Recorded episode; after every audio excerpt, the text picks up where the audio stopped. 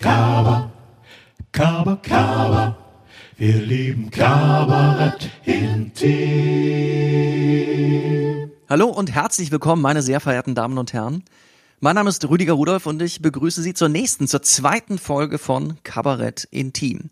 Kabarett Intim, der kleine und hoffentlich auch feine Gesprächspodcast rund ums Kabarett, passenderweise vom Kabaretttheater Distel in Berlin.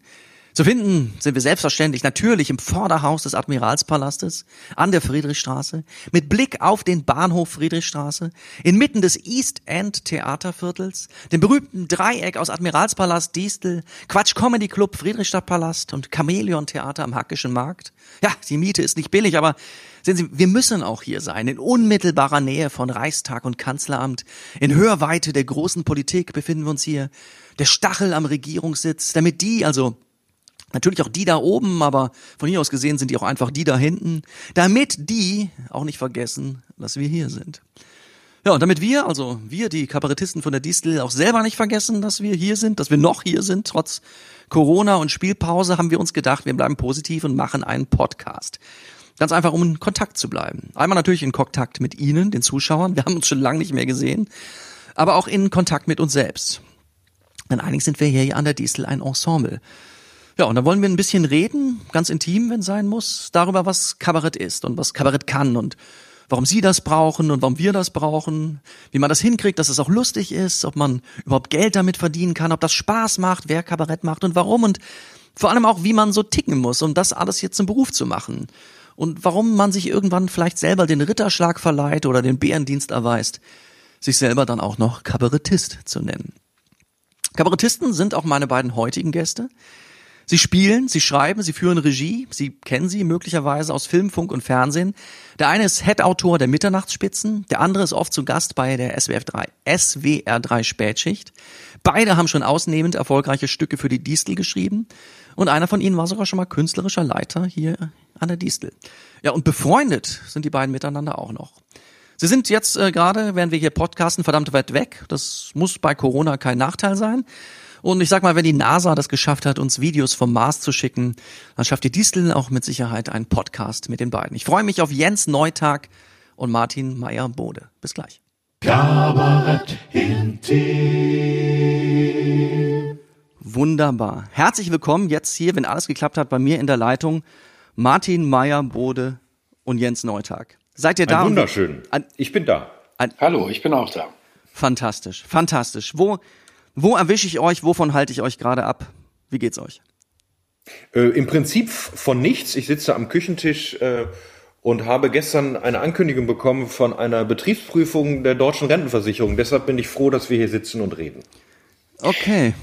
Ja, ich bin äh, hier in Düsseldorf in meinem Wohnzimmer. Äh, draußen schönes Wetter. Ich äh, bin froh, dass ich mich nicht mit einer Betriebsprüfung äh, beschäftigen muss, sondern ich bin im Moment so ein bisschen zu, zugange mit den, der nächsten Folge der Mitternachtsspitzen. Und das ist gerade in einer stressigen Phase, sodass ich ähm, nicht mit Zeit beschenkt bin äh, und sie mir ein bisschen frei äh, machen muss. Aber ich kann, ich habe Zeit, ja.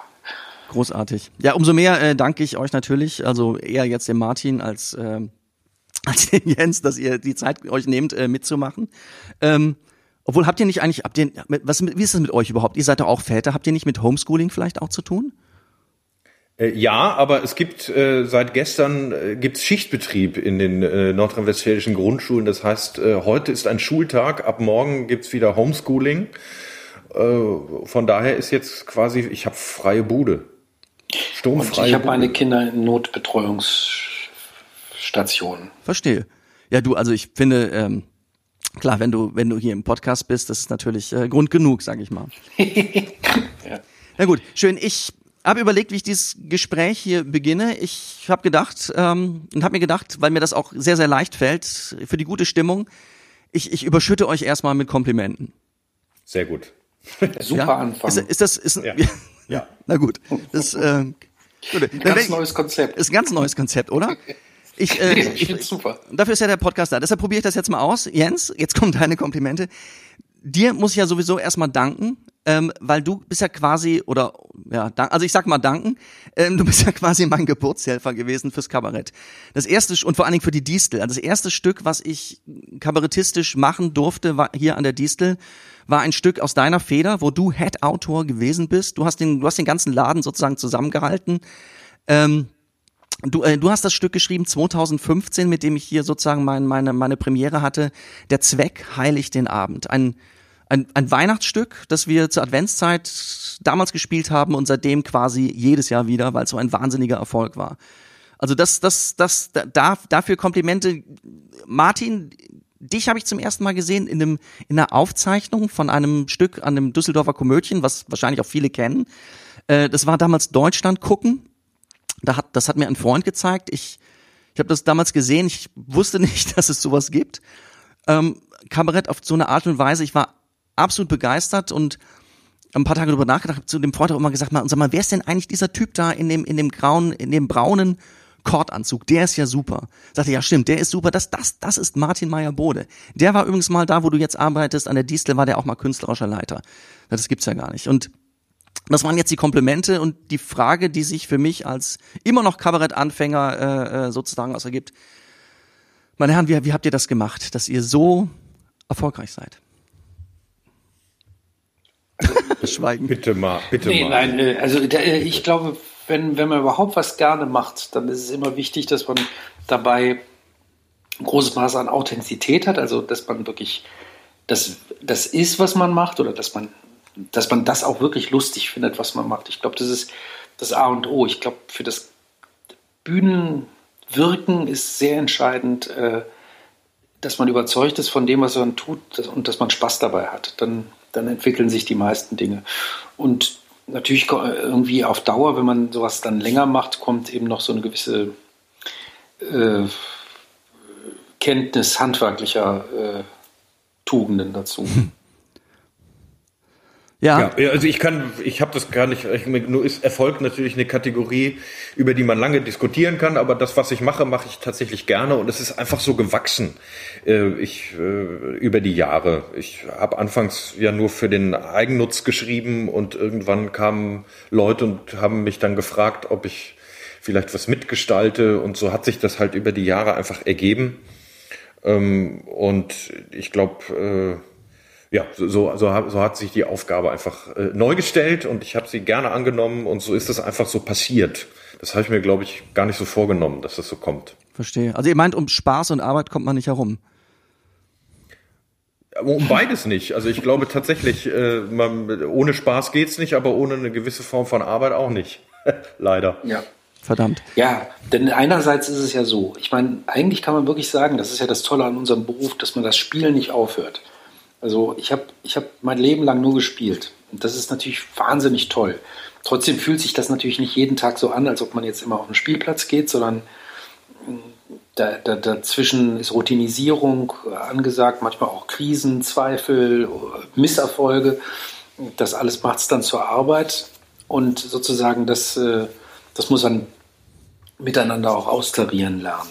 Aber generell kann man sagen, ist das ein wahnsinnig toller Beruf, wenn man äh, weil man stark bei sich bleiben kann und äh, Spaß haben kann. Ja.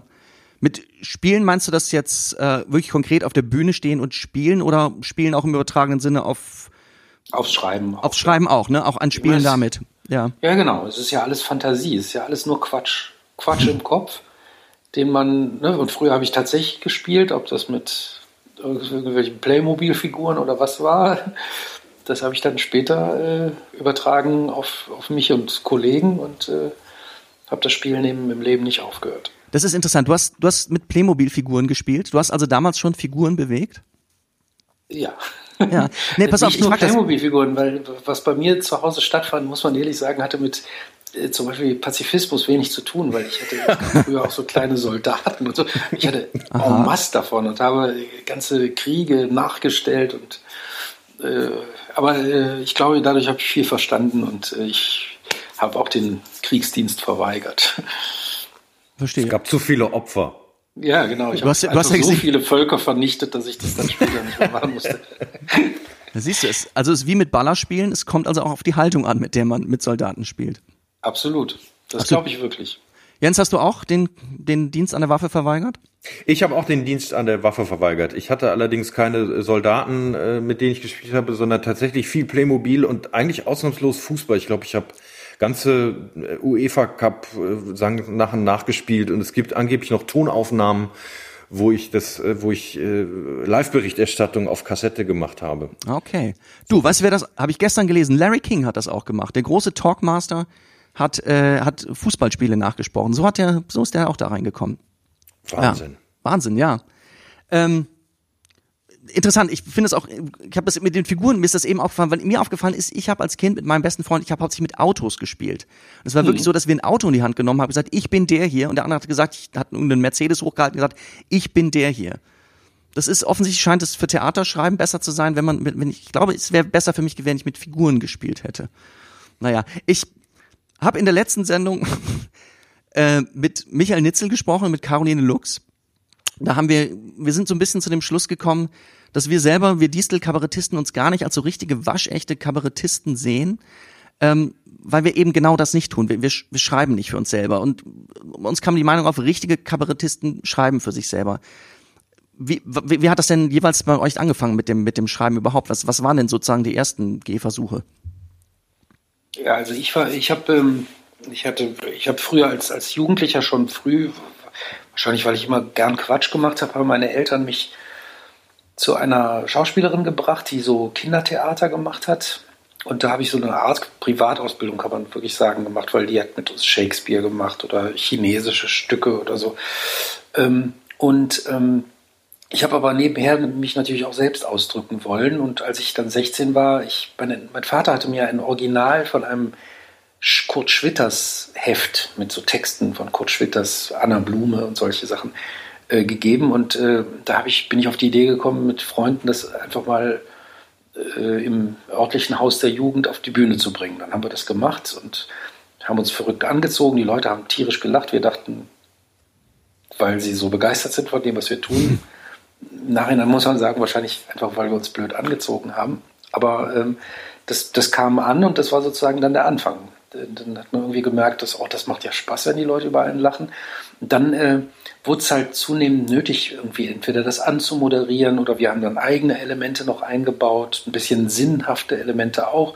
Das wurde dann immer politischer und so bin ich praktisch da reingerutscht zu schreiben, weil ich auf der Bühne stehen wollte mit Kollegen und habe dann auch für die Kollegen geschrieben.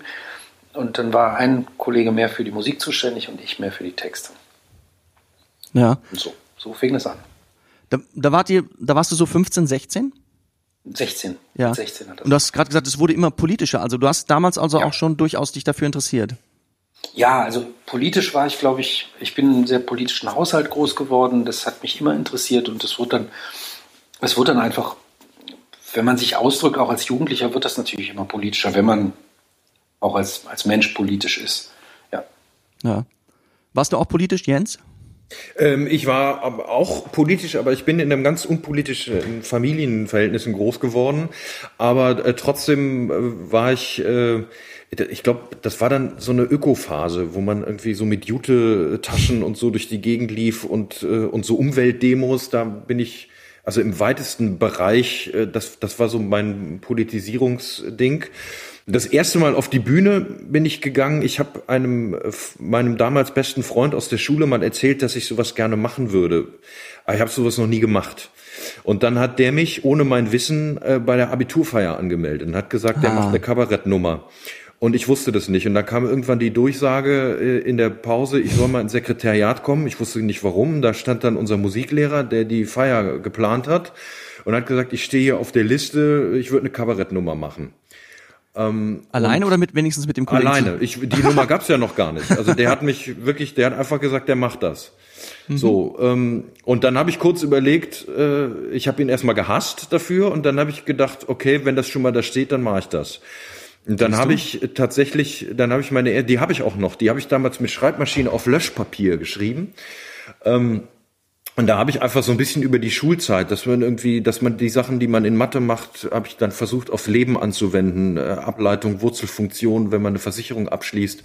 Und am Ende gab es eine zweiminütige Reich Ranitzky-Nummer über den Unsinn der Schule.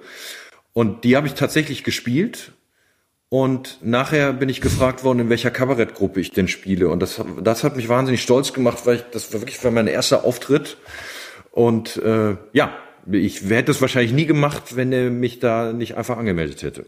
Also wenn dich ein guter Freund und der Erfolg dich nicht da reingeprügelt hätten.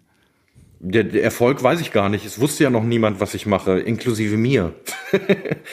ähm, genau. Sehr gut. Das verstehe. Das das war in, in deinem Gymnasium damals. Wie, wie ging es dann bei dir weiter? Also hast du dich dann professionalisiert einer Gruppe angeschlossen? Nee, ich habe erstmal Zivildienst gemacht, wie wir gerade festgestellt haben. Richtig. Und da gab es damals so Seminarmöglichkeiten. Da gab es äh, staatsbürgerliche Seminare, die waren vom Staat organisiert und von der Kirche hießen die Risszeiten. Und da gab es ein Kabarettwochen, äh, eine Woche. Und Moment, da entschuldige, das, das war deine Zivildienststelle? Nein. Nein, nein, nein. Da, da gab es äh, Zivildienststelle. Ich habe im Kinderheim, im städtischen Kinderheim, habe ich äh, Zivildienststelle gemacht als okay. Fahrer und Aushilfshausmeister. Und da gab es aber, man, man hatte Anrecht auf zwei Weiterbildungsveranstaltungen. Die hieß bei der und die, die die Kirche angeboten hat, hieß Rüstzeit. Und die haben damals in so einem Tagungsding in der Nähe von Bielefeld tatsächlich einen Kabarett-Workshop angeboten. Und da haben wir mit anderen Zivildienstleistern einfach so ein kleines Programm in der Woche erarbeitet, mit einem Pfarrer und einem Schauspieler zusammen. Und das hat mich wahnsinnig interessiert. Und dann wollte ich das immer weitermachen, äh, habe einen Aushang irgendwo gemacht, habe keine Leute gefunden und dann bin ich von einer Kommiliton darauf aufmerksam gemacht worden, dass in Neuss eine Schule für Kunst und Theater existiert, wo es Kabarett-Workshops gibt die ein Martin Meyer-Bode angeleitet hat. Aha. Und da bin ich Anfang der, ich glaube 93 oder 92 war das, tatsächlich in einem Workshop gewesen. Und äh, da haben wir uns kennengelernt und ich habe vor allen Dingen die Menschen kennengelernt, mit denen ich unsere erste Kabarettgruppe damals in den ersten Jahren bespielt habe. Das ist ja fantastisch. Martin, kannst du dich erinnern, wie der kleine Jens Neutag da damals zu dir in den Kurs kam? ja, da kann ich mich noch super dran erinnern. Wir haben neulich noch drüber gesprochen, Jens und ich. Äh, weißt, du darfst das ruhig sagen, keine, was du gesagt keine hast. Keine Details über die Frisur. Keine Wenn es, ich, ich wollte gerade nach der Frisur fragen. ähm, also wenn es da jetzt das ohne, ohne Corona, da gab es Friseure, trotz äh, nein. Aber es gab es gab Ach. aber keine es gab keine äh, Maschinen, mit denen man sich selber die Haare schneiden konnte. Ich, nein, ich sah aus, es war, es war eine Mischung aus 80er Jahre Arminia Bielefeld Profifrisur gemischt mit ein bisschen Punk. Und so schlimm, wie sich das anhört, sah es auch aus. Ich stehe dazu. Das war das die war ein kleiner Zopf im Spiel. Ja. Da, da kann ich mir noch mit einem, Genau, es war ein bisschen Angelika Bär. Äh, Aber auch. Äh, das Schöne ist, ich hatte zum Beispiel auch noch Haare. Das damals. Verstehe. Aber hinten aber nur, nee, oben nicht. Na doch, oben. Du, du erinnerst dich nur nicht mehr. Du kennst mich einfach nur noch so, wie ich jetzt aussehe. Aber damals, es gibt Vielleicht. Nachweise, es gibt ja. Fotos. Also du hättest jetzt gerne eine Perücke aus Jens Haaren von damals. Das glaube ich nicht. Das, das war du sehr frech, was Nein sagen. Das war sehr frech, was ich ja gerade gesagt habe. Das, das nehme ich zurück, ja? Ich verstehe. Und dann habt ihr da, da habt ihr euch schon kennengelernt und dann ist ja war der Martin sozusagen erstmal dein Lehrer Jens. Ja. Unglaublich. Und, aber ihr habt auch dann später sozusagen, habt ihr gleichwertig miteinander, ihr habt zusammen gespielt auch, oder? Äh, ja, also wir, gespielt.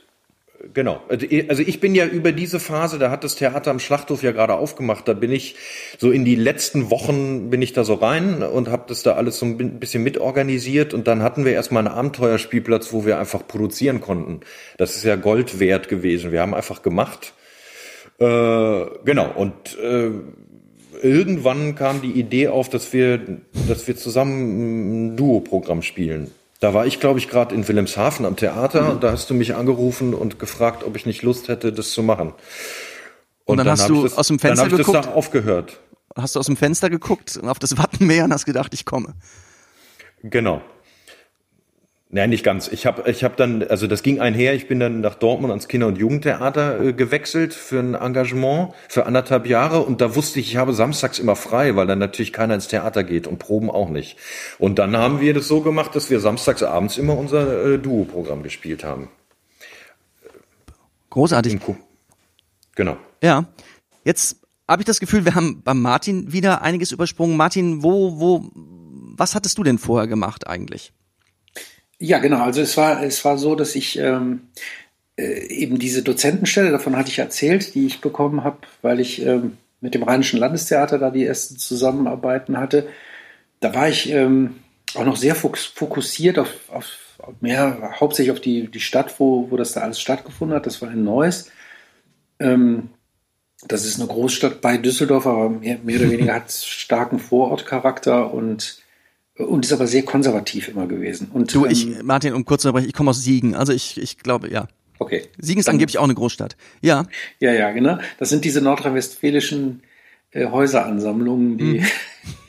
die äh, genau, wobei aber eben die Neusser, um, um sozusagen ihre Häuseransammlung noch besonders äh, zu betonen, äh, spielen da so, also sind, sie, sie, sie empfinden sich als sehr katholisch. Es ist sehr, sehr konservativ geprägt gewesen über, über Jahre.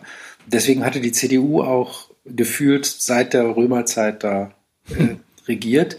Und ähm, genau, und äh, was aber die CDU ja manchmal ist, sie ist relativ kulturfreundlich und sie hatten einen ganz tollen Stadtdirektor damals, der äh, sehr vieles gefördert hat. Der hat auch diese Schule für Kunst und Theater, wo ich die Kabarettkurse gemacht habe, äh, gefördert und und der hat dann auch irgendwann, weil wir immer wieder gesagt haben, also ich war in verschiedenen Kulturinitiativen da tätig, wir brauchen aber auch mal für die, für die freie Szene brauchen wir Probemöglichkeiten und vielleicht ein kleines Theater, einen Raum, wo wir uns austoben können. Und der hat dann tatsächlich äh, dafür gesorgt, dass wir dieses Theater am Schlachthof da aufziehen konnten. Das ist ein freies Theater, wo sehr viele Initiativen alles Mögliche machen konnten. Eine richtig tolle Spielwiese für Theaterleute. Und aber als diese, also ne, es gab also eine Gründungsveranstaltung oder eine Eröffnungsveranstaltung und äh, im Theater und diese Eröffnungsveranstaltung äh, war dann davon geprägt, dass wir, dass wir eben das gemacht haben, was wir sonst immer machen. Und in dem Jahr war Bundestagswahlkampf und es ging um die Frage, wer wird Bundeskanzler, Scharping oder Kohl. Und es war vollkommen klar, dass Kohl es bleibt. Scharping ja. war, die, war schon damals äh,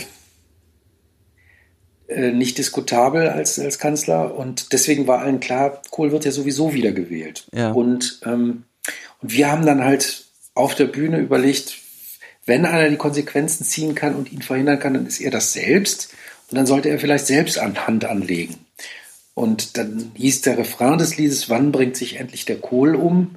Aber es war wirklich, es waren sozusagen alberne Vorschläge, was er machen könnte. Also unter anderem, dass wir da gesungen haben, er soll äh, vergiftete Rinderhirne beißen oder vor, sich vor Wanderdünen schmeißen. Und das, äh, das äh, war also nicht ernst gemeint, aber äh, ein schönes Schunkellied und sagen wir mal, alle, die nicht CDU waren, haben auch geschunkelt, aber die CDU-Leute nicht, weil die völlig äh, überrascht waren, dass da, wo sie doch jetzt gerade den jungen Menschen ein Geschenk machen, nämlich ein Theater, dass sowas passiert. Und dann gingen die Wellen sehr hoch und es war eben Bundestagswahlkampf und dann wurde das auch stark genutzt äh, von, von den CDU-Leuten da, die Reihen zu schließen. Und es wird uns richtig, also es wurde uns ein Auftritt verboten, eine, eine Premiere, die wir eigentlich äh, hatten. Wow. Da wurden uns 2000 D-Mark damals gezahlt, damit wir nicht auftreten. Und, aber das war viel schlimmer oder für mich schlimm, weil ich irgendwie äh, meine, meine, äh, dieser Job als Dozent wurde halt nicht verlängert. Wow, Und, das klingt, ja. als wären die richtig sauer gewesen. Die waren richtig sauer, da ging richtig die Wellen hoch. Ähm, und ja, und wir haben aber dann ein bisschen Front dagegen gemacht und das war dann das Tolle, dass da eben auch Kabarettisten von auswärts, äh, Hannes Wader, Degenhardt, wer sich da alles geäußert hat, zu Volker Pispers äh, und wir haben, wir haben auch eine große Veranstaltung gemacht, wo wir mit ganz vielen Kabarettisten aus dem Rheinland äh, äh, eben das Lied auch nochmal gesungen haben, dann im Rheinischen Landestheater vor noch größerer Bühne. Äh, äh, und es hat mich aber vor allem in die Nähe des Komödiens gebracht. Die haben mich wahrgenommen als Autor und plötzlich habe ich auch gesehen, ach man, man kann ja auch außerhalb dieses äh, Neusser Kosmos aktiv werden. Insofern war es eigentlich wie ein Brandbeschleuniger für meine, sagen wir mal, kabarettistische Karriere, was damals passiert ist. Verstehe, das ist also im Grunde genommen für die richtig nach hinten losgegangen. Würde ich sagen. Ja.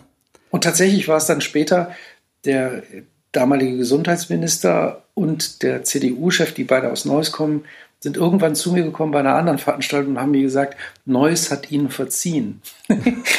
Wo ich dachte, irgendwann habe ich falsch gemacht jetzt. Aber äh, Oh. Also das war. Wie, also wie hast du damals drauf reagiert oder warst du einfach nur perplex oder? Ich war perplex, tatsächlich, weil, ja, ich war perplex, dass, dass die beiden sagten Neues, also dass sie mir verziehen haben oder so, das ist alles möglich. Aber die ganze Stadt, also dass sie für eine ganze Stadt sprechen, das war schon ganz lustig. Das war dir zu dem Zeitpunkt auch noch nicht so bewusst, alles klar. Nee, das war mir nicht so bewusst und äh, ich glaube, sie haben sich da auch se- selbst ein bisschen verhoben, weil die Stadt inzwischen von einem SPD-Mann regiert wird. ah, sieh mal an. Und das, wenn ich Ja. das richtig verstanden habe, ist das, ist, wurde da eine lange Tradition gebrochen. Oh, oh ja, eben 2000 Jahre 2000 Jahre CDU. CDU. Also da sagt doch mal einer, dass Kabarett nichts bewirken kann. ja. Verstehe. Und das ist offensichtlich den Kollegen in, in, am Komödien Düsseldorf aufgefallen, dass da ein, ein, ein junger Mann und eine Gruppe ist, die da doch dann für Furore gesorgt haben. Ja, absolut. Und äh, zwei Jahre später konnte ich dann das erste Stück mit, äh, mit Kollegen für das Komödien schreiben und, und konnte mich da ein bisschen austoben. Und dann wurden die, wurden die Kontakte, mehrten sich dann. War wirklich, äh, wirklich gut. Großartig. Ja. Naja, ich, was ich gesehen habe bei euch beiden, ähm, was ihr auch macht, ich komme jetzt vom Kabarett weg, das, ihr habt beide auch geschrieben oder auch mitgespielt für Stunk. Stunk, sind das, ich, ich kenne das aus, ich war, in Köln war ich auf der Schauspielschule, da gab es die Stunk-Sitzung. Ist das das, ist das das gleiche Stunk? Was ist das eigentlich Stunk?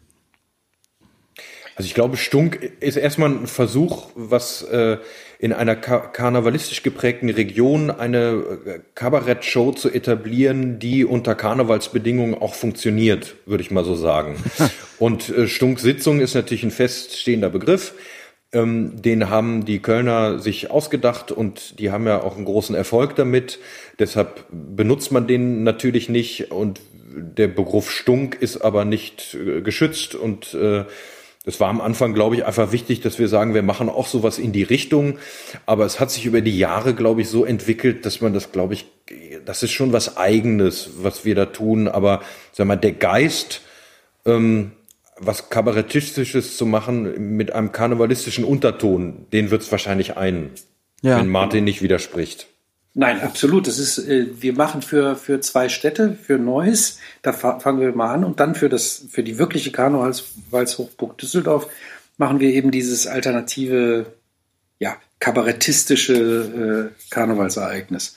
Und das sind, äh, das sind über 20 Sitzungen mit insgesamt fast 10.000 Leuten, die das sehen. Und äh, das machen wir jedes Jahr und das ist eine, eine tolle Spielwiese, weil man da mit einem sehr, es ist ein sehr rustikaler Humor, auch ein bisschen vom, vom Karneval auch ein bisschen beeinflusst. Also es ist auch ein bisschen äh, weniger Florett als mehr doch die Machete, mit der da Komik hergestellt wird. Und es, sind, äh, es ist sehr musikalisch. Und das, äh, ja, es ist eine Spielwiese für Jens und mich als Autoren. Ich, ich darf die Regie machen. Das ist für mich auch tatsächlich jedes Jahr ein, ein Highlight, weil man diese Familie auch so miteinander kennt. Und es ist äh, total schön, das zu machen. Ja. Und wahrscheinlich auch, ja, da muss man aktuell sein, oder? Es geht um aktuelle Themen. Ja, alles, was in dem, in dem Jahr so war und gerade so ist, wird dadurch in Kakao gezogen. Ja. Das, ist, äh, das ist schon sehr, sehr aktuell. Und das ist, ist das ein großer Unterschied, ob man fürs Kabarett schreibt oder für die Stunksitzung?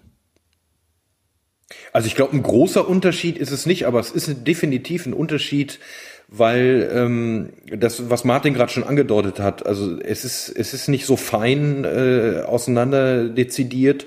Ähm, es ist auch alles meist ein bisschen kürzer gedacht und es ist halt äh, eher ein bisschen drastisch gedacht. Und es hat natürlich karnevalsparodistische Elemente, die in einem reinen Pra- Kabarettprogramm gar nichts, äh, gar nicht funktionieren würden ähm, also sowohl in gewissen Regionen überhaupt nicht funktionieren, wie auch in, einem, in einer Kabarettabsprache, glaube ich, nicht funktionieren. Ähm, von daher ist es nicht komplett was anderes, aber es hat doch eine ganz eigene Färbung. Ja. Ich habe gesehen, du schreibst auch eine für eine Künstlerin, korrigiere mich bitte, wenn ich es falsch sage, heißt sie Rosi? Ja, Die, die scheint mir all das sozusagen mitzubringen, äh, was du da gerade über, über Stunk gesagt hast. das ist ja eine Figur, die in dem Rahmen entstanden ist. Auch nicht die einzige, aber die erste. Ähm, Das, äh, das waren, das sind dann so auch so Entwicklungen. Wir haben gedacht, das wäre schön, wenn so eine Figur da mal auftritt. Dann haben wir uns überlegt, dann war das erstmal nur eine Nummer. Dann haben wir gedacht, das lief ganz gut, das machen wir nächstes Jahr nochmal. Und wie das dann im Rheinland ist, nach zweimal befindet man sich im Bereich der Tradition. ähm, und dann haben die Leute das auch immer, immer wenn die Erkennungsmelodie kam, haben die sich immer schon tierisch gefreut. Und dann war irgendwann klar, Mensch, aus so einer Figur könnte man eigentlich auch einen Abend erzählen. Ähm, und seitdem, äh, also kurz später ist sie dann halt eben mit der Figur halt eben auch solistisch auf Tour gegangen. Und da, wo das äh, Programm etabliert ist, äh, läuft es natürlich auch äh, super. Weil die Leute das dann kennen, da gehen jedes Jahr 10.000 hin, die sehen das und freuen sich und gehen dann in die Soloshow. Verstehe. Und kann man das, funktioniert das, sage ich mal, karnevalsübergreifend? Also kann man, kann man das in Düsseldorf spielen, aber auch in Köln oder vielleicht sogar in woanders in Deutschland, wo Karneval oder Fasching gefeiert wird? Also das hat Nein. mit Oder hat man da gar keine Zeit zu? Ne, das, also ich glaube, das hat mit Fasching, also die Solo-Geschichte hat mit Fasching, glaube ich, wenig zu tun. Das ist wirklich eine Nummer, die, die funktioniert auch äh, als reine Comedy-Nummer. Äh, Da gibt's andere Formate, die sind wirklich dem Karneval sehr nah und diese Figur hat es überhaupt nicht. Also das, äh, das braucht's auch gar nicht. Sie ist nur lokal so ein bisschen eingefärbt. Das ist so eine kleine Ruhrgebietsgeschichte, die dahinter liegt. Und ich glaube, das ist wie bei allen regionalen Kabarettprägungen, ähm, das, äh, das hat irgendwo eine Grenze, weil das, was vor Ort verbindend ist über den Dialekt, ist dann, wenn es zu weit weggeht, halt was Trennendes. Also in Bayern, glaube ich, wird es eher schwieriger sein, aber da vor Ort, wo, wo man das kennt und den Ton kennt, äh, ist es gut und da funktioniert es auch gut. Ja. Sehr gut. Also Kabarett stunk, aber ihr schreibt auch, habe ich jetzt gesehen, ihr schreibt habt auch fürs Fernsehen geschrieben, für den WDR. Was was was war das? Ach, wir, äh, ja, wir hatten einmal äh, in der, in der, äh, der Sendung Westpol hatten wir ein, ein Duo, da waren wir zwei Hinterbänkler.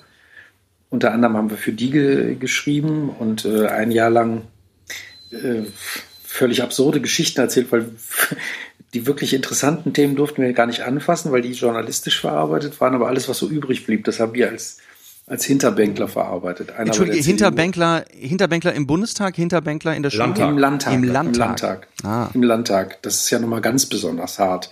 Ne, der, der Landtag ist ja auch relativ groß und da gibt's auch noch Leute, die sozusagen da sitzen, die äh, keine Fachpolitiker sind, sondern einfach nur da gestrandet. Und äh, über so zwei Gestrandete haben wir, die, die das Ganze nicht ernst nehmen und äh, die sitzen auch wirklich in der hintersten Reihe und äh, machen den ganzen Quatsch, den man auch in der Schule in der letzten Reihe macht. Und Also Westpol ist ein reines äh, landespolitisches Magazin. Da geht's nur um Landespolitik von Nordrhein-Westfalen und die haben in der Mitte der Sendung immer 60 oder 90 Sekunden, ich weiß es gar nicht mehr, so eine kleine 90. heitere, heitere äh, Geschichte gehabt und hatten eigentlich immer O-Töne aus dem Landtag, wo sie neue Töne, also so Bilder, wo die einfach neu vertont haben. Das haben die irgendwann abgeschafft und dann gar, haben wir ein Jahr lang in jeder Sendung, also jede Woche aus der letzten Reihe des Landtags so zwei gelangweilte, übrig gebliebene Hinterbänkler, die eigentlich völlig unwichtig sind, aber sich über die Restthemen des, der Woche so ein bisschen streiten. Weil CDU gegen SPD, Stadt gegen Vorort und äh, konservativ gegen SPD. So. Ja, Ja. Und, und natürlich Rheinland gegen Westfalen. Natürlich. Okay. Die Hinterbänkler, habt ihr das selber gespielt auch? Ja, das haben wir selbst gespielt. Das hat sehr viel Spaß gemacht. Es war völliger Nonsens, was wir da betrieben haben. Und sagen wir mal, das hätte uns, glaube ich, wenn wir die Sendung noch länger gemacht hätten, irgendwann auch frustriert. Und wir hätten gesagt, gibt uns mal bitte relevante Themen. Aber an sich war es äh, schön bekloppt. Ja. Sehr Und gut. es war auch immer spannend, weil wir mit einer reinen journalistischen Redaktion die Texte besprechen mussten. Ah. Das fand ich auch ein ganz tollen, äh, ein tolles Jahr, weil wir natürlich, wir hatten 70 Sekunden Zeit ohne, ohne Intro und Outro und mussten ein Thema da besprechen. Das heißt, man musste schnell irgendwie rein und ein paar, ein paar Witze machen. Ähm, und dann wurde das aber meistens rein journalistisch diskutiert, äh, wie wir unseren Humor halt zu sehen haben. Und das, da gab es sehr skurrile Momente, da kann ich mich dran erinnern. Ja. Aber eigentlich hatte das so ein bisschen was von den Opas aus der Muppet Show, so zwei Beobachtende, die so in der Abschätzung Absolut. hat. Ja. Sehr gut. Absolut. Ne? Das waren zwei, zwei, die waren auch, die waren auch weit weg von, von Gut und Böse. Das war sehr schön. ja. Und die haben eben so dumme Schülerstreiche auch zwischendurch versucht und, äh, so. Also, wie gesagt, äh, die, die Grundidee war schön, aber tatsächlich waren diese Beschränkungen sehr schwierig. Und ich glaube, das hätte es auf Dauer auch äh, noch interessant gemacht, wie sich das weiterentwickelt hätte. Aber Sehr schön. Naja, aber jetzt kommen wir natürlich zur Königsfrage in eurer Karriere. Wie, wie hat's euch denn eigentlich, wie hat's denn, sag ich mal, den, den, den rheinischen Frohsinn dann letztendlich nach Ostberlin an die Distel verschlagen? Ich glaube, der erste, der Kontakt hatte, war ja ich. Ähm, das war Ende der 90er Jahre. Damals noch Peter Ensikat hat äh, damals das Theater geleitet oder war, war in der Position äh, des, äh, des künstlerischen Leiters Ja. und, ähm, und war daran interessiert, sozusagen auch das Feld nochmal neu zu öffnen, neue Autoren zu gewinnen. Und ist so äh, über das Komödien praktisch auch zu uns gekommen. Und mit uns meine ich damals Dietmar Jakobs, Christian Ehring und mich. Und äh, wir Wow. haben dann, wir haben damals ein, ein Programm, also erstmal für ein paar Programme geschrieben, zum Beispiel Bombenstimmung war so ein Stück oder äh, äh, Kaiserkönig Bertelsmann. Und ähm, dann haben wir irgendwann gesagt, wir würden auch gerne mal ein eigenes Stück zu dritt schreiben. Und weil wir unsicher waren, wer das dann nachher umsetzt, das ist ja immer so eine Frage, wenn denn das Team mit der Regie nicht so 100 pro zusammenkommt, war auch noch die Frage, ob ich das inszenieren könnte. Und Okay. Peter Ensik hat dann gesagt, ja, könnt ihr machen. Und ich bin mit der wahnsinnig tollen Truppe, damals Dagmar Jäger, äh, Stefan Müller und Michael Nitzel, den wir eben schon erwähnt haben, durfte für die inszenieren oder mit denen das zusammenarbeiten. Und da haben wir das äh, Stück, äh, die, äh, äh, wenn der Tiese zweimal klingelt, ähm, inszeniert. Und das kam sehr schön an. Das ging super, das Stück. Es hat totalen Spaß gemacht, auch die Arbeit. Und äh, das ging eigentlich auch noch so ganz gut weiter. Danach habe ich auch noch weiter inszenieren dürfen. Ich hatte noch zwei Inszenierungen im, im Theater. Und dann Auch Sachen, die du selber geschrieben hattest oder auch für andere Autoren, also Stücke? auch, auch wo andere Autoren geschrieben haben. Zum Beispiel habe ich einen, Inge Inge Ristock war eine äh, Autorin, die zu dem Zeitpunkt sehr schwer krank wurde und praktisch ihr letztes Stück, sie hat dann ein Stück geschrieben, das durfte ich inszenieren. Das war allerdings, was es ein bisschen schwer gemacht hat, es, es war an schwere Themen gekoppelt. Es war nicht ganz so leicht, das zu inszenieren, aber das, das durfte ich inszenieren. Das war auch eigentlich eine, also war auf jeden Fall schön, diese Arbeit gemacht zu haben. Genau. Und äh, diese Zusammenarbeit war relativ eng und damals stand schon die Frage im Raum, wer wird denn nach Peter Ensikat das weitermachen? Ja. Und äh, bei uns war aber eben das, die Schwierigkeit, wir waren ja hier im Rheinland und so und, äh, und dann äh, hat Frank Lüdecke das übernommen. Stimmt, da ja. war dann, ne, dann hat erstmal Frank Lüdecke zwei Jahre das äh, Theater geleitet, also äh, künstlerisch geleitet. Und äh, als der dann gegangen ist, entstand quasi eine, eine führungslose Interims kurze Phase. Und da wurde wieder ein neuer Regisseur gesucht und das war dann in dem Fall auch ich. Und dann haben wir äh, das Stück ähm, äh, Staatsanwälte, äh, Staats, Entschuldigung, äh, ähm, na, Staatsratsvorsitzende küsst man nicht, oder? Entschuldigung, genau, doch. Ja, das ist- Staatsratsvorsitzende küsst man nicht. Ja, das Äh, muss ich mal sagen. Das ist etwas, was hier in den letzten Jahren, sage ich mal, immer wieder mitgekriegt habe. Das, das Stück ist irgendwie legendär. Das hat einen legendären Ja. Ruf hier an der Distel. Ja, weil es erstens, also es ist eher zufällig entstanden. Wir haben damals gesagt, wir brauchen ein neues Stück. Und äh, dieses Stück müsste nur für diese, äh, äh, dann in dem Fall waren es ja, äh, Moment, waren es 20 Jahre deutsche Einheit, äh, äh, sollte das gemacht werden. Ja. Und ähm, das war für, für den Herbst angesagt und es war eigentlich nur für, für eine kurze Phase gedacht als, als, als, als Stück um dieses Jubiläum herum. Und dann haben wir das erarbeitet und das hat halt schon sehr viel Spaß gemacht. Und als es dann ins, au- aufgeführt wurde, hat es wahnsinnig äh, Publikum gezogen. Und damals muss man wissen, war das, war die Distel auch in einer schweren Krise. Tatsächlich war das Jahr ein sehr schlechtes gewesen, was, äh, was davor lief. Ähm, Okay. das äh, Theater stand so ein bisschen mit dem Rücken an der Wand. Da äh, weil, weil die Auslastungszahlen zu niedrig waren. Und dieses Stück hat also die Auslastungszahlen unheimlich in die Höhe getrieben. Und das Folgestück dann auch ähm, äh, jenseits von äh, Angela. Die beiden Stücke waren, waren, waren sehr stark. So, und weil das alles so erfolgreich lief, äh, wurde ich dann gefragt, ob ich die künstlerische Leitung übernehmen will. Okay. Das habe ich mit wehenden Fahnen gemacht. Ähm, allerdings eben mit, mit der Einschränkung, dass ich gesagt habe, ich muss das zuerst erstmal aus dem Rheinland herausführen und äh, muss sozusagen 500 Kilometer zu meinem Arbeitsplatz hin und her pendeln. Wow. Ja, und dann haben wir eine kleine Dienst Dienstwohnung gehabt und ich habe tatsächlich ein Drittel des Jahres auch in der Zeit in Berlin gewohnt. Ne, Weil es anders gar nicht zu machen ist. Ich, ja. Und, das heißt, damit bist, dann bist du sehr viel gependelt. Bist, wie hast, ganz technische Frage, wie hast du es gemacht? Bist du gefahren? Bist du geflogen? Bist du mit dem Zug gefahren? Ich bin mit dem Zug gefahren in der Regel. Es gab manchmal, weil die so doof getaktet waren, zwangsläufig auch den, die Notwendigkeit, dass ich geflogen bin, wo ich im Nachhinein denke, äh, dass mein ökologischer Fußabdruck da nicht ganz so toll war. Aber ja. das, äh, das haben wir wirklich minimiert. Ich habe also schon damals, was das angeht, äh, ein ökologisches Bewusstsein gehabt und irgendwie gesagt, nee, das darf, das darf jetzt nur sein, wenn, weiß ich nicht, da hatte ich dann irgendwann mal am selben Tag irgendwie in Mainz gab es irgendeine Fernsehaufzeichnung oder irgendwas, wo ich sein musste. Und dann haben wir da gesagt, das kann man jetzt nur mit dem Flugzeug, mit dem Flieger lösen. Ja. Nee, in der Regel bin ich da mit der Bahn gefahren, extrem früh morgens und dem habe dann die ganze Woche in Berlin gearbeitet und war dann am Wochenende wieder hier mit der Familie oder so. Ja. Das ging aber eigentlich, eigentlich ging es ganz gut. Ja. Das, das war eine längere Phase, ne? Das war, glaube ich, bis 2009 bis, also fünf es waren Jahre. fünf Jahre, ja. Und Jens, wie bist, hast du dann in der Zeit auch mal an der Distel gespielt?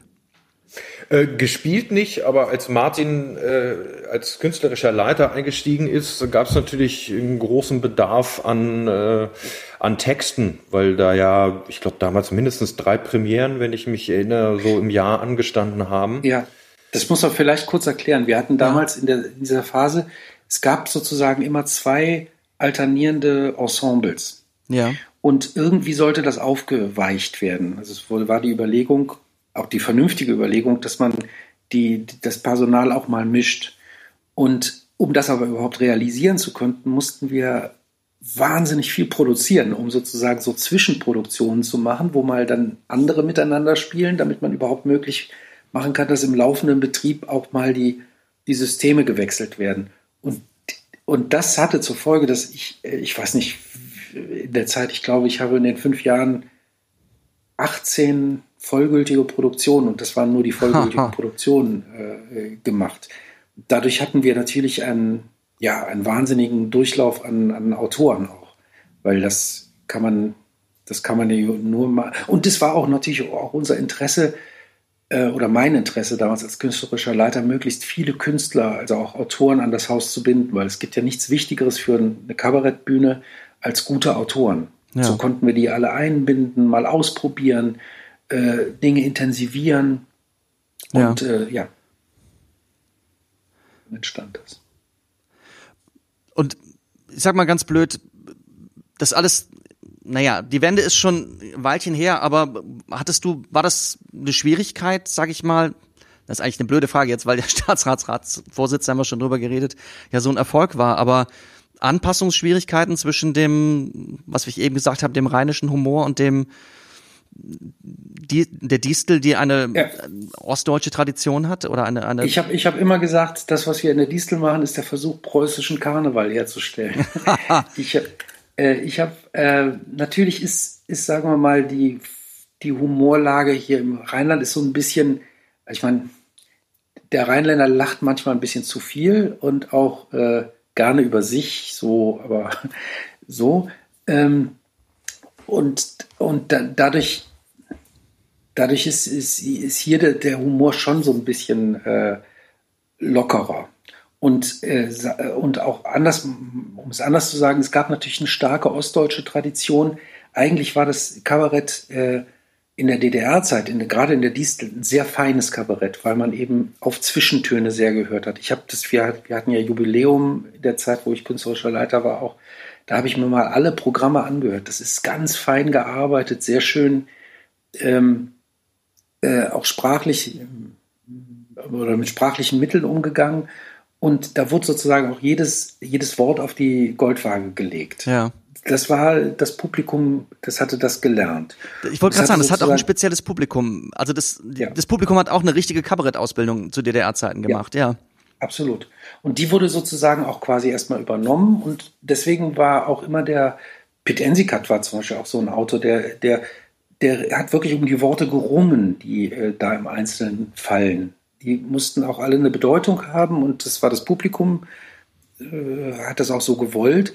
Und sagen wir mal, da kommen wir, also kam ich zumindest aus einer anderen Tradition, die auch mal gesagt hat, wir, wir gehen auch mal übers Ziel hinaus oder wir, wir bilden vielleicht auch mal sehr realistische Sprache ab, wie auch immer. Und das, so, das musste sozusagen auch so ein bisschen zusammenwachsen. Ja. Das, das schon.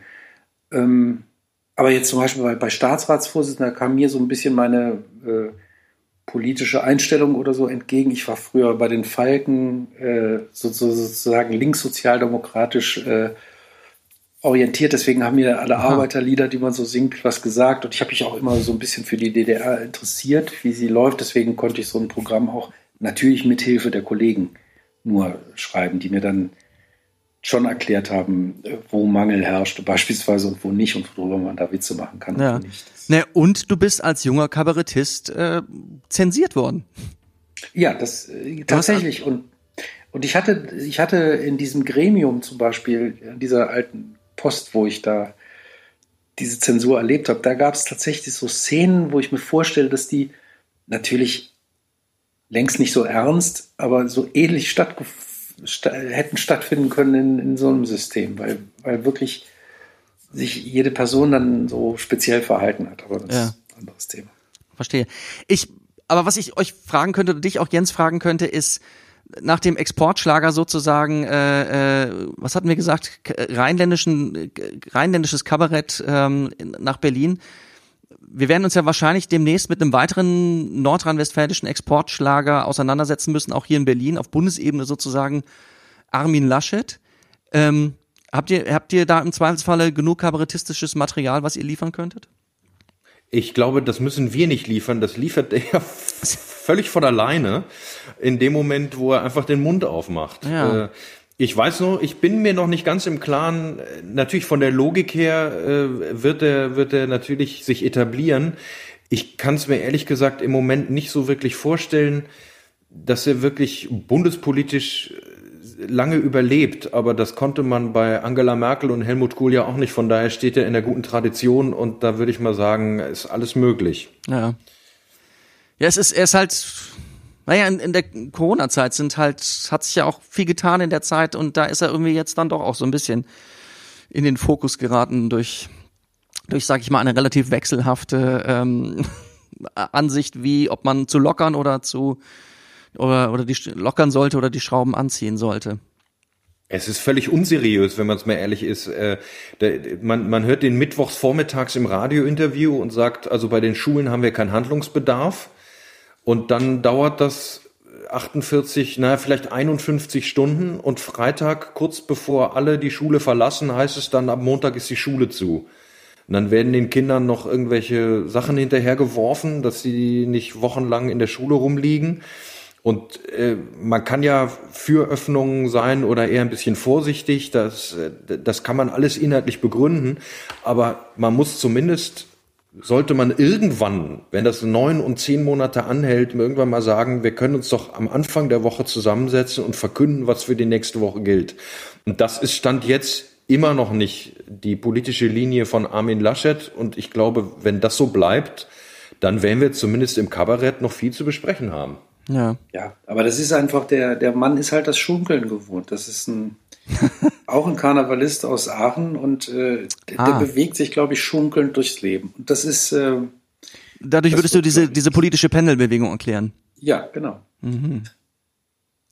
Ja, das, das, das leuchtet, das leuchtet mir ein. Wenn ich, also Schunkeln scheint ja sowieso auch ein Thema bei dir zu sein. Wenn ich das richtig im Kopf habe, war dieses Co-Lied damals auch ein Schunkellied. Absolut. Ja, dann bist ja. Das Wichtige beim Schunkeln ist, äh, das Gefährliche ist, man bleibt eigentlich die ganze Zeit sitzen, me- meistens. Ne? Ja. Das richtig gute Schunkeln passiert aus dem Sitzen. Und das ist, äh, wer gut schunkeln kann, kann auch sitzen bleiben. Ich, ich fürchte, dass äh, Armin Laschet, wenn er dann mal da auf dem Posten ist, auch, auch diesen, das kann so eine Merkel 2 werden. Ja. Von, Verstehe. Also ich, wenn ich, wenn ich das so höre, ich glaube, ich habe Schunkeln bis jetzt unterschätzt. Vielleicht ist Schunkeln ähnlich wie, wie so Headbang. Vielleicht bringt einen das in so, in so in andere Sphären. Das ist ja, Headbang nur ohne Kopf. Ja. Heute- Schunkeln ist, das können wir doch vielleicht mal festhalten. Schunkeln ist Headbang ohne Kopf. Ja, Ja. sehr schön. Vielleicht kriegen wir daraus einen Titel gebastelt. Titel habe ich übrigens gesehen. Titel scheint wirklich auch ein Thema zu sein. Sind Titel gute Kabaretttitel, also Titel für Programme oder Titel für Gruppen? Was würdet ihr, wie würdet ihr das einschätzen? Wie viel macht das aus vom Erfolg eines Stückes? Also es kommt immer so ein bisschen auf den äh, Bekanntheitsgrad äh, der Gruppe, des Hauses oder des Solisten an. Wenn die Menschen natürlich, äh, wenn man die eh kennt und die Leute sagen, wir gehen da jetzt hin, weil wir wollen zu dem Künstler oder zu der Künstlerin, dann spielen Titel, glaube ich, nicht mehr so eine wahnsinnig große Rolle, weil dann steht die Marke für sich. Aber ähm, bei allen anderen Sachen und glaube ich, bei der Diesel ist ja auch der Fall, dass da einfach viele Touristen in der Stadt sind, die sich irgendwie einen Flyer angucken, ins Internet gehen und gucken, was läuft denn da heute. Und wenn die äh, 20 Sachen haben, die sie machen können und ein Titel dann, der zufällig im Kabarett auftaucht, ist dann scheinbar besonders originell, dann kann das, glaube ich, über ganz viel Publikum entscheiden. Ja. Äh, Das Spannende ist ja daran, und da muss ich äh, selbstkritisch eingestehen, dass meine Prognosefähigkeit in welcher Titel ist erfolgreich liegt, glaube ich, bei null Prozent. Naja. Ähm, das weiß man im Nachhinein immer ganz toll. Und man ahnt natürlich so ein paar Sachen. Ähm, aber, ähm, und das ist ja auch der Reiz, dass man es halt nie so richtig weiß, äh, welcher Titel denn so ist. Weil wenn das alle auch wissen, dann würden alle dieses Muster anlegen und dann hätten alle Titel, die funktionieren. ja. Wobei ich Also immer ich wieder, glaub- ja, sag du Martin? Ich glaube, bei der Distel ist ganz entscheidend, ähm, tatsächlich, ich glaube, dass der Touristeneffekt auch nicht zu unterschätzen ist und die Tatsache einfach, es ist ein, ein Kabaretttheater in der Hauptstadt und es ist 500 Meter oder Kilometer von den wichtigen äh, Entscheidungsplätzen Ja, entfernt. das habe ich äh, in der Einführung gesagt. Wir sind hier im, in, in, in Ruf, nee, in Hörweite äh, Ja. der großen Politik, ja. Absolut. Und ich glaube, die Titel müssen sozusagen immer was damit zu tun haben, weil ich glaube, dass die Zuschauer tatsächlich erwarten, und viele sind ja als Touristen dann eben auch Bundestagsbesucher, haben sich das alles angeguckt, genau das auch ein bisschen wiederzufinden, die sozusagen die Verarbeitung dessen, was in der, in der Politik passiert. Das muss nicht sein, dass das immer äh, immer ganz plump beantwortet wird durch einfach irgendwelche Merkel-Nummern oder so, ne? oder dann wie der jeweilige Kanzler heißt, aber dass man zumindest das Gefühl hat als, als Zuschauer, ähm, das hat was damit zu tun, was ich da sehe. Und es ist jetzt nicht, ich gehe dahin und, äh, und bin weit ab von diesen Themen. Ich glaube, das, äh, das ist immer wichtig, was man signalisieren muss. Ja. Mir ist aufgefallen, äh, das, was auch sehr gut zu funktionieren scheint, wobei der Titel Der Zweck heiligt den Abend, Jens, wenn ich dir das sagen darf, das erste Stück, was ich hier aus deiner Feder gespielt habe, ja, das war auch wirklich ein großer Erfolg war. Es war ein Weihnachtsstück, wir haben das jedes Jahr wieder gespielt, immer wieder gehört, was viele Leute gesagt haben, oh, das ist ja auch ein super Titel. Da ist das, das jetzt kein gutes Beispiel dafür, aber ähm, Doch, ich kann Ja? das sagen, weil äh, ich gebe ja, wenn ich Dinge nicht zu verantworten habe, stehe ich da auch zu. Ah. Ich glaube, die Titelidee kommt tatsächlich zu 99 Prozent von den Kollegen äh, von Onkel Fisch, stimmt. Die das damals vorgeschlagen haben und ich habe dann relativ schnell auch gedacht, das könnte sein, in aller, all meiner Vorsicht, die ich gerade beschrieben habe. Von daher äh, stimmt der Titel, der funktioniert auch sehr gut, aber ich kann mich nicht als Urheber dieses Titels sehen. Ja, das verstehe Das ist auch der Grund, warum er funktioniert, wahrscheinlich. sehr bescheiden. Ich, aber was ich auch sagen wollte, ist, dass ähm, Filmtitel, glaube ich, haben immer wieder einen guten Klang. Staatsratsvorsitz, du hast ja eben fast falsch gesagt. Das ist angelehnt an den Film äh, Staatsanwälte küsst man nicht, oder? Genau. Ja, sehr gut. Ja, ja, also ich glaube auch diese, die, die, natürlich, das, was du kriegst ein Gefühl dafür, in welche Richtung es geht, du, äh, absolut, das hilft. Ich meine, jenseits von Angela ist auch ein, Ja. ein Filmtitel. Ne? Na Mensch, jetzt haben wir über vieles geredet. Ich eine Sache vielleicht gegen Schluss, Gedanken, den ich hatte, irgendwie, das, ich habe es ja eben schon mal gesagt, dass während der in diesem Jahr Pandemie, das ist ja bald ein Jahr, was wir hinter uns haben, und in vielen Spielpausen, wir hier an der Distel oder ich befinde mich in einem ziemlichen Dornröschenschlaf. Ihr zwei, wenn ich das mitkriege, habt, auch gerade du jetzt, Martin, du bist gerade Head-Autor für Mitternachtsspitzen, hast zwar viel zu tun, aber ich habe so ein bisschen die Befürchtung, dass wir hier naja, in diesem Dornröschenschlaf vielleicht gar nicht mitkriegen, was, also nicht mitkriegen, aber zumindest nicht live im Kontakt mit dem Publikum nicht mitkriegen, dass sich gerade irgendwie viel geändert hat und viel neues Bewusstsein entstanden ist, auch was Kabarettthemen angeht, weil wir arbeiten ja in einem Gewerbe, sag ich mal, das auch viel, um, um Dinge humoristisch zu gestalten, mit Klischees arbeitet, aber ich sag mal, in diesem ganzen Bereich sind die Fettnäpfchen in diesem Jahr nicht weniger geworden. Und habe auch diese Tage auf, ich glaube, es war das war das WDR, es war, glaube ich, eins live im Radio eine Diskussion gesehen, wo auch mehrere namhaften Kabarettisten waren, die sich wirklich ernsthaft Sorgen machten um die Zukunft des Humors, wenn man angeblich, ich weiß nicht, ob das stimmt, mit Klischees nicht mehr so arbeiten darf und kann. Was, was, was denkt ihr über sowas? Also, mach, habt ihr auch Angst? Also ich glaube, also wenn es die Diskussion ist, ich habe eine gesehen, die lief bei Radio 1 in Ja, Berlin. richtig. Äh, da ging es dann tatsächlich um, um das Thema, was darf Satire? Ähm, da würde ich auf der einen Seite sagen, natürlich muss man zugestehen, äh, dass sich Humor auch verändert. Das hat es immer schon getan und das wird es auch in Zukunft tun. Und ähm, dann gab es ja im WDR diese Diskussion, darf, ich, darf man noch Zigeunersoße sagen? Das ist ja alles, äh, die Frage ist ja alleine schon überflüssig. Ähm, also da werden viele Sachen, glaube ich, höher gehängt, als sie dann tatsächlich fürs Leben eine Bedeutung haben. Aber die Frage ist dann halt in, in der Tat, wenn es dann wirklich um Klischeebenutzung geht und äh, darf man überhaupt so vereinfachend wirken, ähm, wie weit geht diese Diskussion und wie ernst nimmt man überhaupt ein humoristisches Genre? Das fand ich, äh, also ist in der Warte aus. Und da würde ich halt sagen, das muss letztlich auch jeder so ein bisschen für sich selber beantworten, äh, der auf der Bühne steht und Texte macht. Ja. Also ich finde so eine Diskussion ja gar nicht falsch. Dann spricht man ja wenigstens über uns. Und äh, natürlich äh, durch, durch das Internet oder äh, durch diese Art auch Dinge zu kommentieren, wird es wesentlich mehr Shitstorms geben, wenn man äh, sprachlich mal irgendwo hinlangt oder möglicherweise eine Gruppe äh, nicht bedenkt oder die oder eine betroffenen Gruppe falsch erwischt. Da wird es sozusagen diese Art von Reaktion schneller geben. Ähm, und, und ich finde, das, das sind sozusagen zwei Seiten. Ich finde, einerseits muss man sehen, Sprache ist ein Machtinstrument und natürlich ähm, können sozusagen, kann zum Beispiel Rassismus oder rassistische Ressentiments durch Sprache gestärkt werden. Ne? Eben, wenn man sowas wie den Begriff Neger benutzt äh, im, im Alltagssprachlichen. Ähm, und das, dessen muss man sich bewusst sein. Andererseits muss man eben auch sehen, äh, wenn man es denn dann einsetzt, ähm, kann, kann man auch damit äh, einen reflektierten Einsatz herstellen. Das heißt, ich fände es jetzt ganz schlimm, wenn man zum Beispiel sagen würde, den Begriff Neger auch für eine Negativ, so weit geht das ja dann zum Teil, für eine Negativfigur benutzt man gar nicht. Das ist das böse N-Wort, was man gar nicht benutzen darf. Wenn wir so mit Sprache umgehen, wenn wir das sozusagen komplett verbieten, dann gehen wir in eine ganz andere Gefahr. Dann ist nämlich die Gefahr, dass man äh, sich der Problematik gar nicht mehr bewusst ist.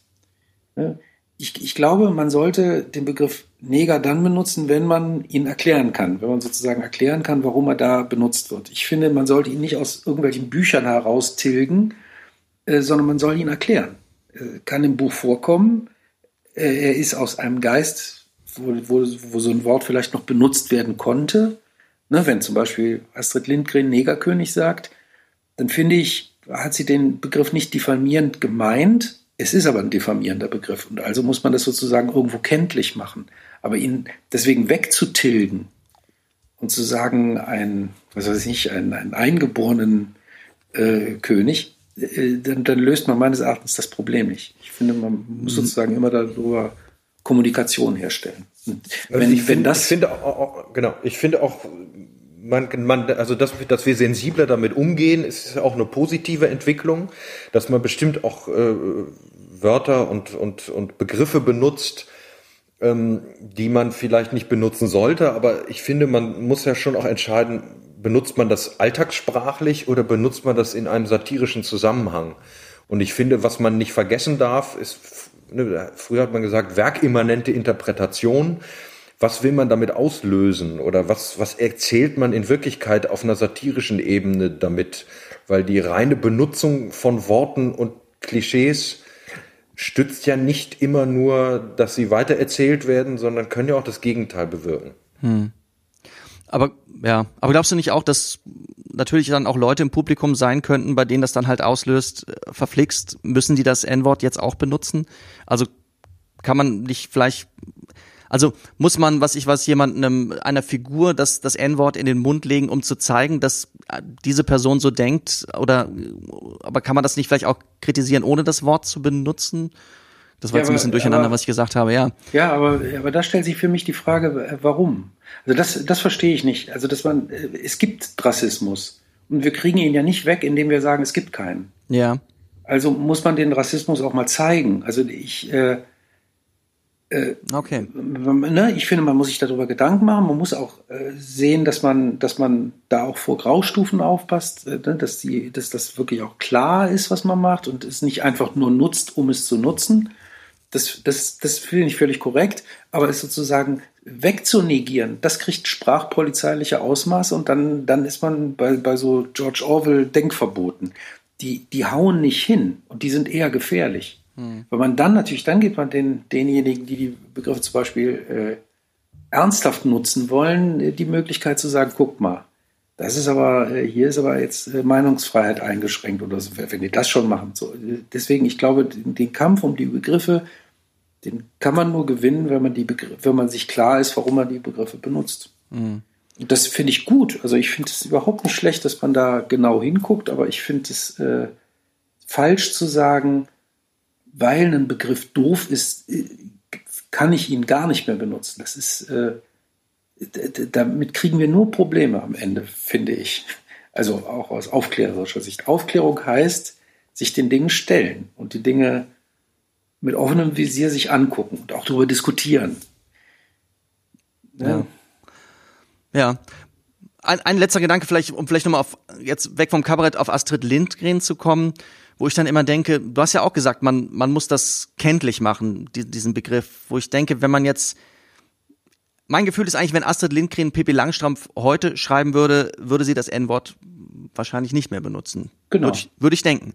Ja. Ähm, ist halt die Frage, ob man nicht ganz einfach dann wirklich vielleicht einen anderen Begriff wählt oder oder ob das wirklich der Pippi Langstrumpf in dem, was sie, ist ja eigentlich eine sehr äh, moderne Botschaft, so, äh, ob man der damit wirklich jetzt Abbruch tut.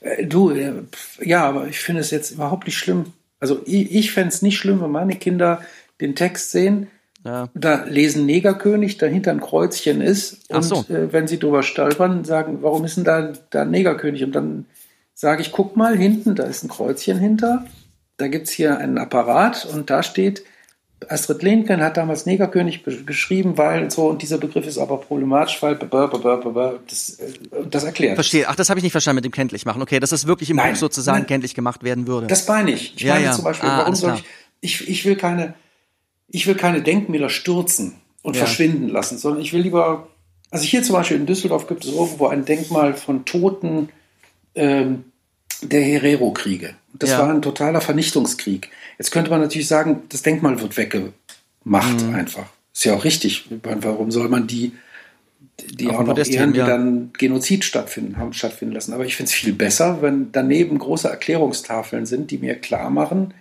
das war mal eine Zeit, da sind wir so weit gegangen und die ja. Leute haben die geehrt und dabei sind vielmehr die Opfer zu ehren. So. Also ich meine nur das, ich finde den offensiven Umgang damit, das finde ich gut. Ja. Ich finde so doof, wenn man sagt, nee, Astrid Lindgren, der darf, dürfen wir doch gar nicht unterstellen, dass sie rassistisches Gedankengut hatte. Und außerdem macht es doch das kaputt. Und wenn ein armes Kind das liest und, und dann auch noch so ein Begriff, äh, nee, dann schreiben wir da lieber hin König oder okay.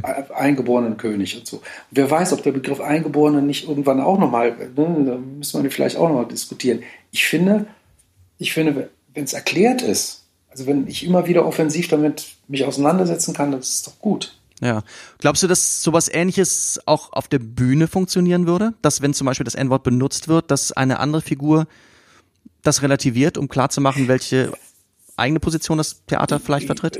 Beispielsweise. Aber ich finde zum Beispiel jetzt speziell, wenn man N-Wörter auf der Bühne benutzt, dann muss man, das meine ich ja nur, Ja. dann muss man genau wissen, warum man das tut und dann muss man auch klar kenntlich machen. Also dann muss es eine Figur sein, die nicht der Meinung des Theaters entsprechen könnte. Und das muss man schon irgendwie spielerisch kenntlich machen. Ja. Dann finde ich aber, kann man ihn benutzen. Generell würde ich aber auch nicht wie wild mit, damit um mich werfen, weil ich den Begriff auch versuche, persönlich nicht mehr zu benutzen. Ja, klar. Was ja vollkommen richtig ist. Ja. Ich muss ihn aktiv nicht benutzen. Aber ich würde jetzt auch nicht, wie wir in unserem Gespräch, würde nicht immer nur sagen, äh, wenn wir darüber reden, äh, dann benutzen wir das N-Wort, dann würde ich auch mal sagen, dann haben die Leute Neger gesagt. Äh, Das ist doch völlig Quatsch. Historisch, also weißt du, das ist wie wenn ich, wenn ich ähm, den Begriff Nationalsozialisten nicht mehr benutze. Äh, ne? Ja. Ich muss doch die Dinge benennen können. Das ist doch, äh, das meine ich mit Aufklärung. Ich glaube, da mischt sich ja auch viel in der Diskussion. Ich glaube, niemand würde darauf bestehen, dieses Wort weiter zu benutzen. Das ist, glaube ich, ja, also zumindest von uns. Das ist ja völlig klar, dass es äh, in der heutigen Zeit einfach nicht mehr äh, gesagt wird. Im alltagssprachlichen Zusammenhang, glaube ich, sowieso. Da, also da, ich kenne persönlich niemanden, der das in Frage stellen wird. Die Frage ist ja dann nur, inwieweit ist es in einem künstlerischen, satirischen Zusammenhang ähm, sagbar oder nicht sagbar? Das ist ja dann die Frage. Muss man das benutzen? Kann man darauf verzichten? Äh, Was, was macht man damit, wenn man das weiter benutzt? Und da denke ich halt, äh, da muss man einfach vorsichtig sein. Ich habe da keine abschließende Meinung, aber sich da wirklich das abzuschließen und zu sagen, sowas darf prinzipiell nie gemacht werden, ohne Ansehen äh, der Position, der Figur und, und der Schlussaussage dessen, was man da tut, soweit würde ich nicht gehen wollen. Ja. So. Ich muss jetzt was sagen. Und zwar, ich kann nicht mehr. Verstehe. Ich pass auf. Ich weiß. Deshalb bringe ich das jetzt auch schnell zu Ende. Ich, ich danke euch sehr, sehr für das Gespräch. Ich, ähm, ich glaube eigentlich unsere, wir, wir werden auch breiter hier an der Distel miteinander zu tun haben. Ich glaube, Martin, du hättest eigentlich, du hättest eigentlich im letzten Jahr ein Stück hier an der Distel gehabt, nachts im Bundestag. Vielleicht noch zwei Sätze dazu. Wann, wann, wa- was, was ist da passiert? Wird das weitergehen? Das wird super weitergehen, weil dieses Stück im Prinzip, also es sollte von vornherein, damals noch mit natürlich einem anderen Schwerpunkt, zwei Bürger zeigen, die äh, sich sehr aufregen und deswegen beschließen, im Bundestag einen äh, Abgeordneten zu entführen. Ich kann das ja ruhig mal spoilern. Ja. Und äh, ja, und dieses Stück hat an, so dermaßen an Aktualität gewonnen nach diesen ganzen Kapitolstürmen, dem Reichstagsstürmen und, äh, und so. Und es hat natürlich einen anderen Zungenschlag dadurch bekommen, aber den kriegen wir gut eingefangen, weil wir die Rahmenhandlung noch gut eingreifen können. Das Nummernmaterial zu großen Bestandteilen, nicht alles, aber zu großen Bestandteilen gilt fast immer noch. Und, äh, und wir werden damit, ich glaube, wenn wir dann damit irgendwann mal rauskommen können, wahnsinnig aktuell sein, weil das eben eigentlich auf etwas zurückgreift, was an Aktualität gewonnen hat. Sehr gut. Dann hat euch quasi die ganze Geschichte ein bisschen jetzt in die Hände gespielt. Naja, lieber wäre es uns gewesen, glaube ich, wenn wir das alles hätten auf die Bühne bringen Ich weiß können schon, und, ich- spielen können. Ich versuche Aber, positiv zu äh, sein. Ja, aber Ja. Das, es gab Telefonate nach Wuhan vorher. Na schön. Martin, dann danke ich dir sehr. Wenn du möchtest, darfst du dich jetzt schon verabschieden. genau, okay. Wunderbar. Alles klar. Dann, dann vielen Dank und tschüss. Danke, Ciao, ciao. tschüss. Tschüss. So, Jens, bist du noch da? Ja, ich bin noch da. Der Martin ist, ist, ist schon los. Jens, deshalb kann ich dich ja auch wunderbar fragen zu Nachts im Bundestag, weil du bist, glaube ich, äh, der Regisseur des Stückes, wenn ich das richtig im Kopf habe. Ja, äh, immer noch und das seit äh, fast einem Jahr. Nein, wir haben ja vor über einem Jahr, vor über einem Jahr haben wir die Proben angefangen und sie sind immer noch nicht beendet. Deshalb harren wir auf die Dinge, die da kommen. Äh, und wenn wir den Startschuss kriegen, wird es natürlich alles schön aktualisiert. Und äh, genau, wir sind genau auf der Hälfte unterbrochen worden und können, glaube ich, alle gemeinsam es kaum erwarten, bis es endlich wieder weitergeht. Ja, das, das verstehe ich. Ihr habt also richtig schon äh, äh, live geprobt? Also nicht auf Ja, Zoom, sondern ja. Ein, ein Monat, genau, man kennt es, also so richtig mit, also viel Hände waschen war damals schon, äh, schon äh, wichtig. Da hat man äh, gedacht, mit Händewaschen kriegt man das in den Griff. Ähm, du, das ist mir übrigens heute Morgen aufgefallen, als ich auch äh, einen jungen Mann hier zur Grundschule geschickt habe, äh, also gestern zum ersten Mal. Händewaschen ist irgendwie gar nicht mehr so ein Thema, oder? Äh, ja, da haben aber ja auch äh, bekannte Virologen gesagt, äh, dass Oberflächendesinfektion ist nicht das ganz wichtige Thema. Wichtiger sind Masken. Ähm, ich finde, also sowohl bei Erwachsenen wie auch bei Kindern, dass man waschen, man, also man kann es nicht oft genug tun. Ich glaube Nicht auch. nur die Hände. Da siehst du, dann haben wir doch diesen Podcast noch mit einem praktischen Hinweis, einem nicht ganz unwichtigen für alle beendet. Absolut. Dann, dann Jens, ich, ich danke dir sehr für Vielen deine Dank. Zeit und äh, hoffe, wir sehen uns bald mal wieder. Gerne Das in der hoffe ich Distel auch. Oder ich habe auch so Fernweh gerne auch mal im Rheinland. ja. Im Rheinland. Im Rhein, ja, ich- jetzt habe ich Rheinland gesagt, ne? Ja, Ja, ich meinte, gut. ich meinte auch Rheinland. Für Ja. mich ist das Rheinland ja das Rheinland. Ja. Tschüss. Viele Grüße und ciao, ciao. Tschüss. Kabarett intim. So, meine sehr verehrten Damen und Herren, jetzt bin ich schon wieder ganz alleine. Das war die Sendung, das war mein Gespräch mit Jens Neutag und Martin Meyer-Bode. Ja, Sie haben gemerkt, trotz Corona oder vielleicht gerade wegen Corona sind wir Kabarettisten gezwungen, uns weiterzuentwickeln, manche Sachen neu zu denken. Es gibt, es gibt durchaus unterschiedliche Meinungen zu manchen Themen in der Szene. Ähm, was mir aber auch nur zeigt, es gibt noch viel Stoff für weitere Folgen von Kabarett Intim. Ansonsten, wenn Sie Lust bekommen haben, das gemeinsame Kind von den beiden sich mal anzugucken, das Stück Nachts im Bundestag, von dem ich hoffe, dass wir es nicht irgendwann umbenennen müssen in die Unvollendete. Ich hoffe sehr, dass wir das, ähm, das Stück aus der Feder von Martin Meyer-Bode und der Regie von Jens Neutag spätestens im Sommer, vielleicht auch früher oder vielleicht dann auch später, auf jeden Fall irgendwann auf die Bühne bringen. Ansonsten kann man sich vielleicht auch noch angucken, das langjährige Erfolgsprogramm von Jens Neutag, Wohin mit Mutti. Da haben Sie vielleicht auch nochmal die letzte Chance, Mutti bei uns hier auf der Bühne zu sehen. Mutti selber ist ja auch leider auf, habe ich leider gesagt, Mutti ist ja selber auch auf Abschiedstournee. Ansonsten Kabarett Intim geht auch weiter. Ich habe äh, in zwei Wochen wieder zwei Kollegen hier aus der Distel bei mir zu Gast. Wenn Sie die Distel kennen, kennen Sie auch diese beiden Kollegen und Sie kennen vor allen Dingen Edgar Harter, der seit 50 Jahren auf der Bühne und seit 40 Jahren auf der Distel-Bühne steht. Ähm, solange Timo noch nicht hier, aber er ist natürlich genauso wenig wegzudenken. Er spielt und schreibt hier und ich freue mich sehr, mit den beiden mich nächste Woche zu unterhalten. Ansonsten hoffe ich sehr, dass Ihnen gefallen hat. Lassen Sie gerne eine Bewertung da, natürlich sehr gerne auch eine positive. Abonnieren Sie uns und dann hören wir uns vielleicht in zwei Wochen wieder, wenn es heißt Kabarett Intim. Bis dahin, bleiben Sie gesund. Alles Liebe. Tschüss. Kaba, Kaba, Kaba. Wir lieben Kabarett Intim.